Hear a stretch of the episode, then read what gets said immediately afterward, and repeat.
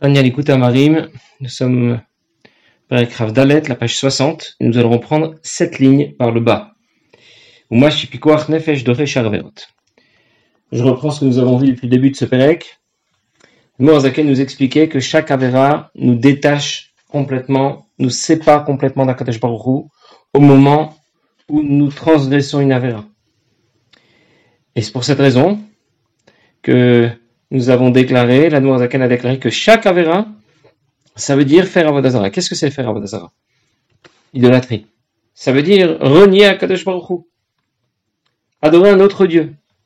Eh bien, puisque chaque Avera nous détache d'Akadosh Baruch je comprends donc qu'elle est associée, qu'elle est comparée à Avodazara. Pourquoi avoir fait cette déclaration? Parce que nous savons aussi, nous l'avons appris dans les Chaf, Rafalef, que chaque juif a en lui, dans sa nature, une disposition euh, innée, d'être prêt à donner sa vie, plutôt que de faire Avodazara. Et donc, chacun de nous peut exploiter facilement que c'est là tout l'objet de cette suite de Prakim. On peut facilement exploiter cette disposition que nous avons déjà en nous. Pour ne pas faire Avodazara se détacher de Dieu, et donc, pour ne pas faire n'importe quelle Avera et se détacher de Dieu. quel est le problème? Pourquoi on n'y arrive pas toujours? Parce que il y a ce que nous avons appelé un Ruach un vent de folie qui vient nous dire, tu sais, si tu fais une Avera, c'est pas si grave. Tu es encore euh, tu es encore un très bon juif, tout ira très bien. En plus, tu fais une avéra juste à un certain moment. Tu fais pas des avérotes toute la journée. Il y a eu deux minutes, cinq minutes, une heure où, voilà, ça s'est pas passé comme il fallait. C'est pas très grave, le reste de la journée ira très bien. Et bien sûr, la demoiselle nous expliquait que ce raisonnement ne tient pas la route. D'abord parce qu'en vérité, à chaque fois que, que, que, quelqu'un va faire une avéra, mais il se rebelle contre Baruch il désobéit, peu importe la Avera considérée. Toutes les Avérotes sont logées à la même enseigne. De ce point de vue-là, lorsque quelqu'un désobéit, il désobéit. Peu importe quel était l'objet de sa désobéissance. Et si tu demandes, mais d'accord, j'ai désobéi, mais j'ai désobéi une seconde, une minute, on va pas en faire un drame. Alors cette question aussi, l'Admorazaken va répondre dans la suite du Pérec.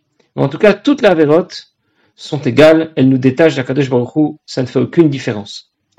Que ce soit la Avera la plus légère ou la Avera la plus grave. Au moment où il l'accomplit, eh bien, il s'est complètement détaché d'Akadosh Baruch On raconte que dans la ville de Nevel, qui était une ville réputée pour sa communauté chassidique, il y avait un jeune homme qui ne se comportait pas tout à fait selon les directives que la Torah nous donne.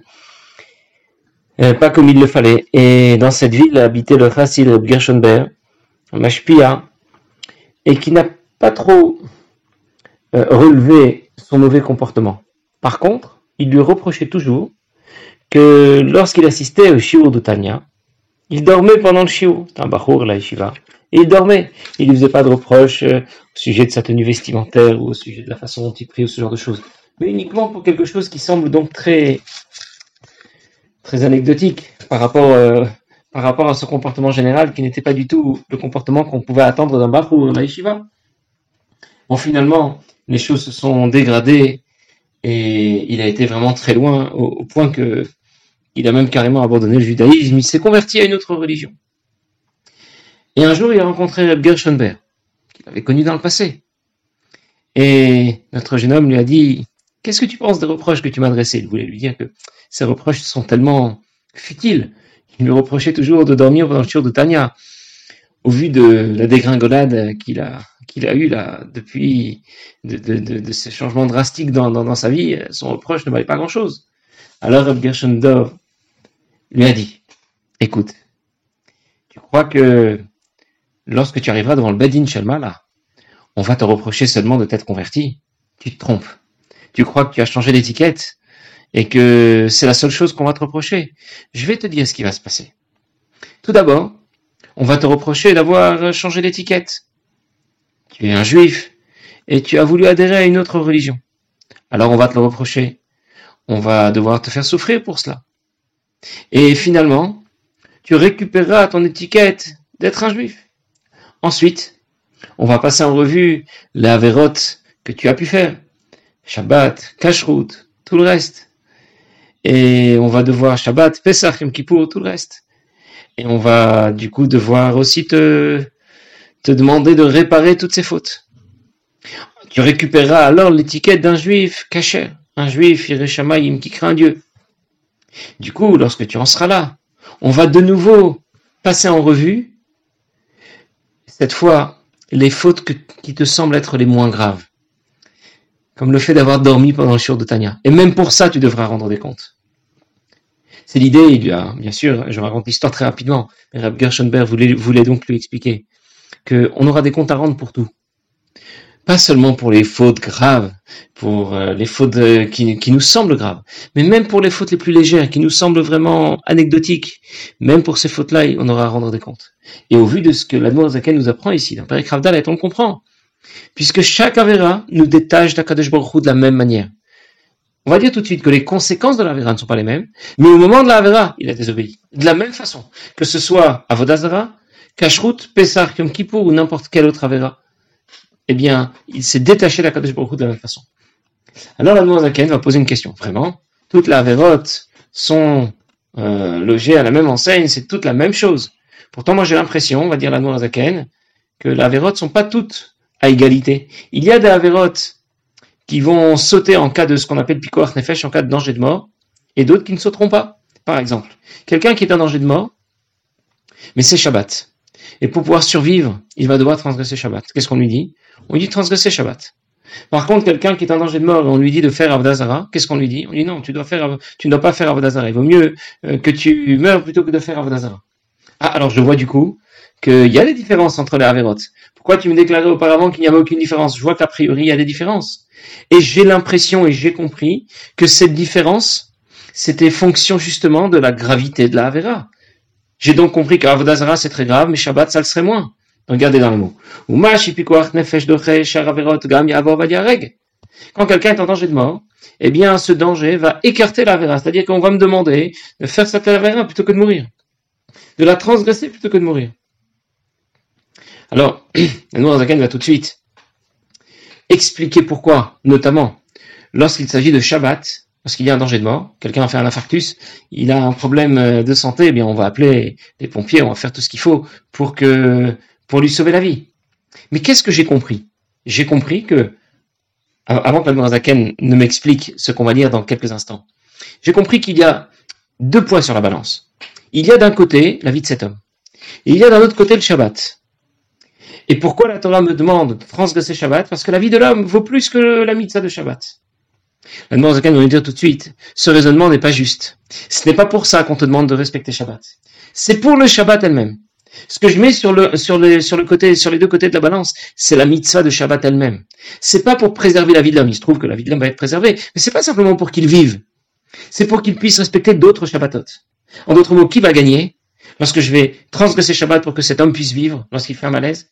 Ce n'est pas cet homme qui va vivre, qui va gagner dans cette histoire. Bien sûr, il va gagner, mais c'est pas là la raison. C'est Shabbat lui-même, la mitzvah de Shabbat qui va gagner. Regardez dans les mots. C'est comme nos maîtres ont dit. Amra Torah la Torah dit. Shabbat achat. Transgresse un Shabbat. Pour qu'il puisse garder, euh, et, ne, pas transgresser, qu'il puisse garder, respecter d'autres Shabbatot. Ça n'a rien à voir avec la, la, gravité d'une faute ou avec sa légèreté. Que le, le, problème ici n'est pas de savoir est-ce que c'est une faute grave, est-ce que c'est une faute moins grave. Si c'est une faute grave, alors il vaut mieux mourir que de la transgresser. Et si c'est une faute moins grave, alors il vaut mieux la transgresser plutôt que de mourir. Ça n'a rien à voir avec ça. Alors, quel est le critère qui va me permettre de décider si, euh, lorsque il y a un danger de mort, je peux transgresser cette affaire ou je ne peux pas la transgresser?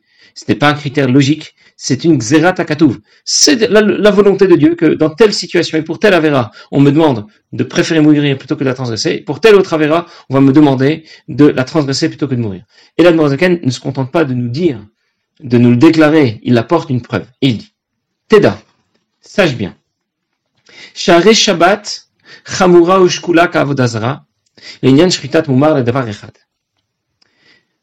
Je vais traduire d'abord et je vais expliquer ensuite, comme d'habitude. Shabbat est très grave, considéré comme la, comme la Vera de Avodazara, concernant celui qui est un renégat Davar Echad en termes d'inconduite. Yoredea Sivan Bet, ça se trouve dans Shulchan Aruch, le passage, la partie qui s'appelle Yoredea Sivan Bet, Machan Ken Gilou Yarayot. Alors que quelqu'un qui est un renégat dans le domaine euh, de l'inconduite, et pourtant, un danger de mort va repousser Shabbat, comme nous l'avons dit. Si Shabbat, quelqu'un est en danger de mort, eh bien, on pourra transgresser Shabbat pour lui sauver la vie. Velo Yarayot mais pas l'inconduite, pas les relations interdites. Et là, d'Exeratakatuvi, mais il s'agit d'une Zeratakatu. Bien. J'ai traduit, la traduction euh, n'est bien sûr pas très claire, mais je vais expliquer tout de suite. Il y a dans le Shulchan Aruch certaines règles qui s'appliquent à la shrita d'un animal. De quelle façon doit-on égorger un animal pour que l'animal soit cachère Le shochet doit avoir euh, appris toutes ces halachot, afin de respecter, il y a des lachotes qui concernent le couteau, le geste technique qu'il va réaliser. Très bien, il doit les connaître parfaitement et les appliquer. Mais il y a aussi le comportement du shochet lui-même. Ça veut dire son comportement, même s'il a réalisé un geste technique parfait, le fait que dans son comportement dans la vie de tous les jours, euh, il n'a peut-être pas le comportement adéquat, eh bien ça peut rendre sa shrita psula, pas kshira. Comment c'est possible? Par exemple, imaginez un shochet qui respectent toutes les mitzvot de la Torah, sauf une. Il y a une mitzvah de la Torah, on le connaît, ce shochet, il ne la respecte pas. Disons par exemple euh, c'est un shochet, l'a pas choisi, on ne sait pas pourquoi il occupe encore ce poste, mais en tout cas, voilà, c'est un shochet qui n'est pas marié avec quelqu'un avec qui il a le droit de se marier. Alors que disons-nous Eh bien, c'est vrai, c'est un shochet qui fait une avéra, de façon permanente, il a une relation interdite avec quelqu'un avec qui il n'a pas le droit de se marier, mais puisque le geste technique a été réalisé convenablement, nous allons dire que sa shrita est kshera. Imaginons maintenant un shochet qui respecte aussi toutes les mitzvot, sauf une, mais une mitzvah, nous avons envie de dire majeure, avodazara. C'est quelqu'un qui fait avodazara. Il a réalisé un geste technique parfait, et pourtant, sa shrita ne sera pas kshera. Pourquoi? C'est quelqu'un qui fait Avodazara. Voilà ce que déclare Shulchan. Imaginons maintenant quelqu'un, ce même Shochet qui ne respecte pas Shabbat. Eh bien, parce qu'il ne respecte pas Shabbat, c'est comme s'il faisait Avodazara, et même si son geste technique était parfait, sa Shrita ne sera pas Kshira. Qu'est-ce que j'apprends de ces différentes halachot concernant le sujet de la Shrita? C'est que Shabbat, c'est aussi grave qu'Avodazara en termes de Shrita, en termes du statut du Shochet. Shabbat est au rang de Avodazara, bien supérieur à Gilou Yarayot, à une mauvaise conduite, à une relation interdite. Voilà ce qu'il en est dans, le sujet, dans le domaine de l'ashrita. Regardons maintenant ce qui se passe dans un autre domaine, le domaine d'une autre halakha. Yareg yavo. Dans quel cas on va demander à quelqu'un de choisir de mourir plutôt que de transgresser une avera Eh bien, si on lui propose par exemple de faire avodazara, ou si on lui propose par exemple d'entretenir une relation interdite avec quelqu'un avec qui il n'a pas le droit de se marier. Mais concernant Shabbat, alors, je passe sur les détails de cette halakha, mais disons dans les grandes lignes en tout cas, Shabbat n'est pas concerné. Et donc, a priori, si un goy vient menacer un juif et lui demande de transgresser Shabbat, on ne lui dit pas, il y euh, il y a Regva Yavor, qu'il doit préférer mourir plutôt que transgresser Shabbat. Qu'est-ce que je comprends? Dans ce domaine, Shabbat semble moins important que Avodazara et Gilou Yarayot, les relations interdites. Qu'est-ce que la Nourazaken veut nous prouver avec tout cela? C'est que concernant la, concernant Shrita, Shabbat c'était très grave. Le Shochet qui n'inspecte pas Shabbat, sa Shrita n'est pas Kshara. Concernant les autres halachot, il y a Yavo. Shabbat c'est moins grave. Alors décide, c'est moins grave ou c'est plus grave? Pourquoi pour, dans un certain domaine on te dit que c'est très grave, dans un autre on te dit que ça l'est moins? Réponse, c'est qu'il n'y a pas de logique dans toute cette affaire. Ce qui te permet de décider si dans telle situation le shochet a effectué une shrita kshera ou pas, si tu dois préférer mourir plutôt que de transgresser cette avera ou pas, ce n'est pas la logique qui, euh, qui va décider ici de quoi faire dans telle et telle situation, mais c'est Xerat c'est Akadosh Baruch seul qui décide, et la logique n'a rien à voir dans tout ça. Conclusion, quand nous disions que chaque avera nous détache d'Akadosh Baruch c'était exact. Ah, j'ai eu l'impression que certaines avérotes semblaient plus graves que d'autres, puisque pour certaines, on me dit qu'il vaut mieux préférer mourir que d'être transgressé, pour d'autres, c'est contraire. Et on m'a répondu non, ça n'a rien à voir avec la logique. C'est simplement une ce c'est pas parce que c'est plus important ou moins important. Et là, seulement, la Zaken continue, il dit. Chez la après avoir transgressé cette faute, ben s'il s'agit d'une faute qui n'est pas passible de karet, de mitabide shamayim, son effet shalokit n'a pas été liquidé. n'a pas été complètement éliminé de sa source, retranché de sa source auprès de Dieu. Simplement, son attachement à Dieu en était affecté. Alors, que se passe-t-il? Je vais reprendre ce que l'Admorazakan vient, vient nous dire. Que se passe-t-il lorsque quelqu'un fait une avéra? Nous, nous avons pensé jusqu'à présent que lorsque quelqu'un fait une avéra, eh bien, en fonction de la punition annoncée dans la Torah au sujet de cette avéra, hein, il y a des avérotes pour lesquelles la punition annoncée, ce serait par exemple malkout, recevoir des coups de fouet. Quelqu'un qui mange pas caché, par exemple, devrait recevoir Malkout. Si on l'a prévenu, on l'a emmené au Bedin, etc. Ça reste exceptionnel parce que le cahier des charges est extrêmement difficile à tenir, mais on va dire que dans la théorie, dans le principe, ça existe. Quelqu'un qui au contraire ne, va pas respecter Shabbat, eh bien, sa punition ce sera karet, mitad bedin, neshama sera retranché. D'autres mots, on coupe la tête de sa neshama, si on peut dire. Mitad bedin, si jamais on l'a prévenu, qu'il a quand même transgressé Shabbat, il sera exécuté par le bedin. Qu'est-ce que je comprends a priori? Il y a des plus graves, il y en a qui sont moins graves. Pourquoi j'ai dit que ça, y a des avérotes plus graves ou moins graves? En fonction de la punition. La loi nous dit tout de suite. Lorsque quelqu'un transgresse une, transgresse avéra, il se passe deux choses. Première chose, il se détache d'Akadosh Baruch comme s'il comme s'il faisait Avodazara. Point. Deuxième chose, il s'est sali. Il a provoqué des dégâts. Je ne sais pas si c'est un bon exemple. Quelqu'un fait un accident de voiture.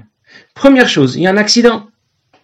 Point il faut faire un constat, il faut s'arrêter, il faut examiner les dégâts, remplir, les, documents nécessaires.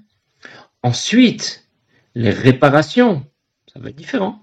L'accident a eu lieu, le sinistre est enregistré, mais parfois les réparations sont graves, parfois c'est moins grave, parfois c'est que de la carrosserie, parfois ça a touché des organes vitaux de la voiture, parfois même les passagers, le, le conducteur ont été blessés. Les conséquences ne sont pas les mêmes, mais l'accident a eu lieu. Le sinistre est enregistré.